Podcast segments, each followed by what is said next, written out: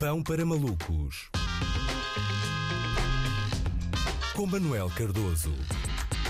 Olá Luís, foi apresentado ontem à noitinha o Orçamento do Estado. Estou que nem posso. Não é? é? São temas. É muito importante, Luís. É uma, uma espécie de daquelas aplicações que dividem os, jantares por todos, só que para, para 10 milhões, não é? O splitwise do, eh, do Estado. E como sempre, foi a última. Foi a última. João Leão quer ser o bom aluno da turma do governo perante a setora Europa, mas depois só acaba o trabalho mesmo ali no limite da data de entrega. Uh, este é um processo longo, isto é só a proposta do governo. Como se sabe, ainda passa por uma série de alterações, ou possíveis alterações, e no final haverá uma votação, sendo que uh, o Bloco e o PCP vão decidir se este é o seu orçamento de Estado ou se é só um orçamento de, de Estado, não é?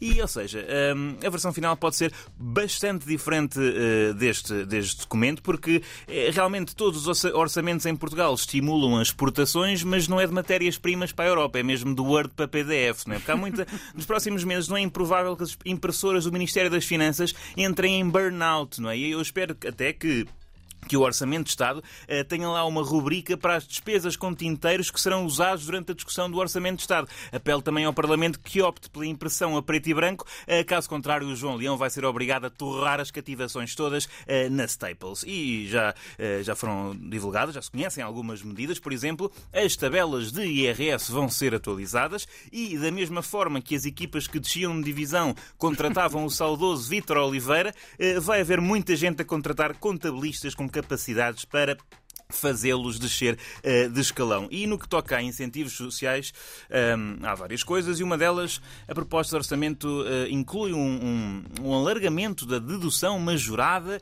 para quem tenha um segundo filho. E isto, Luís, eu acho que é inaceitável. Justamente, aliás, deve-te tocar, não deve-te tocar porque realmente os liberais queixam-se de que o Estado se mete demasiado na economia e isto é o Estado a meter-se na, na cama. cama. Na cama do contribuinte. E atenção, não é meter-se na cama do ponto de vista sexual, é meter-se na cama porque quer aliciar os pais de um filho a terem mais um elemento invasor dos lençóis do casal às sete da manhã de um sábado. E isso é inaceitável. Sabem aquele amigo que está sempre a perguntar a casais com um filho do Ah, então e o segundo? Quando é que tem um segundo? Epá, eu acho que este tipo de apelo é normal quando vem daquele indivíduo sem filhos, não é? Como é o meu caso, que não sabe o que a vida custa. Mas agora, do Ministro das Finanças ao Sr. João Leão. O Sr. João Leão tem 10 milhões de dependentes, não é? Quer que a malta tenha o segundo filho, tenha você 20 milhões de sujeitos passivos, se quiser, homem. Que isto é isto não sabe, só quem não sabe o que custa é que, é que pode ter estas, estas ideias. No campo da receita, uma, uma medida interessante. O Estado prevê arrecadar 13 milhões de euros em multas com os radares. Não é? Fantástico. Vê-se que o governo eh, conta com a irresponsabilidade ao volante dos portugueses para garantir que as finanças do Estado uh, estão em dia, não é? Uh, é realmente, era giro, era giro, e aliás, a julgar pela imparável subida do preço da gota, provável que em 2022 toda a gente começasse a respeitar, não é? Respeitar os limites de velocidade, ali a andar ao ralenti nas descidas e sempre em modo eco, só para, só para se revoltar com esta condescendência. E depois, Vinha o João Leão anunciar a bancarrota culpando as pessoas que aceleraram abaixo das suas possibilidades.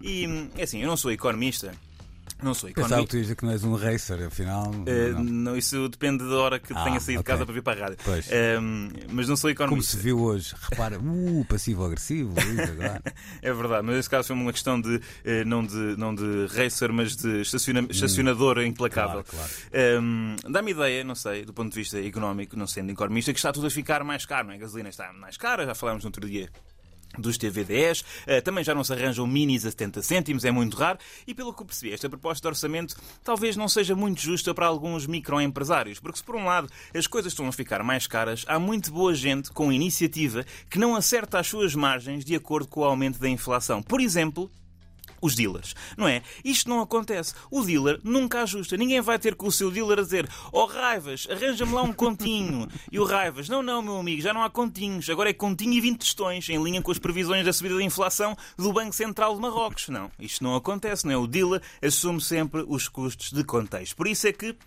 tem de garantir uh, que mantém as suas provisões de dinheiro em caixa ou, debaixo do colchão, não é? E esta injustiça, esta injustiça claramente que o Orçamento de Estado uh, aplica aos dealers, parece-me um ponto, um ponto muito importante que a Confederação dos Pequenos Traficantes, Mulas e similares tem de trazer à uh, concertação social.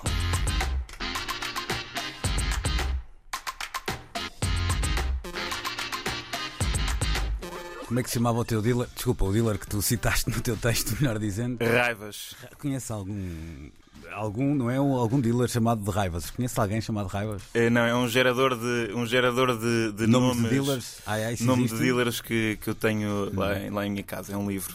Joca, não é? Tipo, já passou o tempo do Joca, já não há. Não sei, pá, eu- eu- eu- estamos aqui a concluir mercado, que, é? que é uma alcunha de um indivíduo que, que uma vez se passou e ficou raivas, não é? Porque tem raivinhas, não é? Assim, nervosinho.